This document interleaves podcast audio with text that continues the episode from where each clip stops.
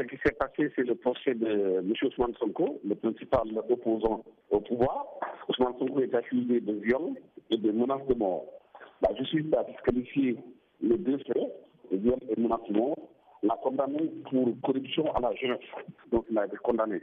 Donc les avocats refusent que cette condamnation corruption à la jeunesse pour eux, c'est une façon euh, subtile pour le pouvoir de l'écarter à l'approche de la prochaine présidentielle qui est prévue dans huit mois au Sénégal, ce qui a fait ça dégénérer le Sénégal dans toutes les rues de Dakar et des manifestations un peu partout aussi à l'entrée du pays, à l'université Cheikh de Dakar et les affrontements.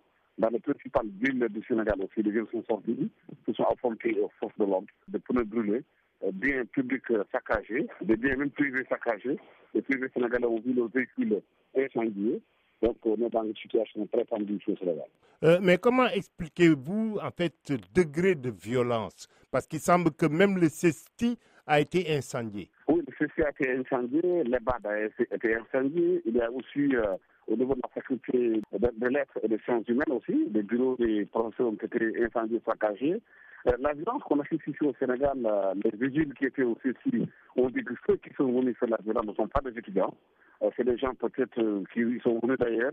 D'ailleurs, on assiste de plus en plus aux manifestations au Sénégal des gens, euh, peut-être de la sous-région, ou bien même qui ne sont pas l'habitude d'être à Dakar, qui sont venus. Il y a aussi parmi les marcheurs, les casseurs, des voyous qui sont en pleine. Il y a des magasins. des fois, quand il y a des manifestations, vous voyez des voyous qui s'installent devant les, supermarchés comme Auchan, attendent qu'il y ait des manifestations pour attaquer les boutiques volées. Mais jusqu'où ça va aller, tout ça?